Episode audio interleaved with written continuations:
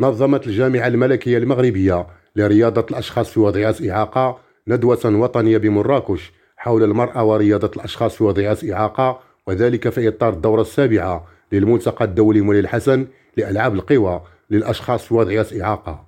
ورامت هذه الندوة الوطنية التي تمحورت حول تيمة التمكين وإدماج رياضة الأشخاص في وضعيات إعاقة بالنسبة للمرأة والفتاة بل ورث سياسة للمساواة بين الجنسين والاستثمار في النساء العاملات في المجال الرياضي.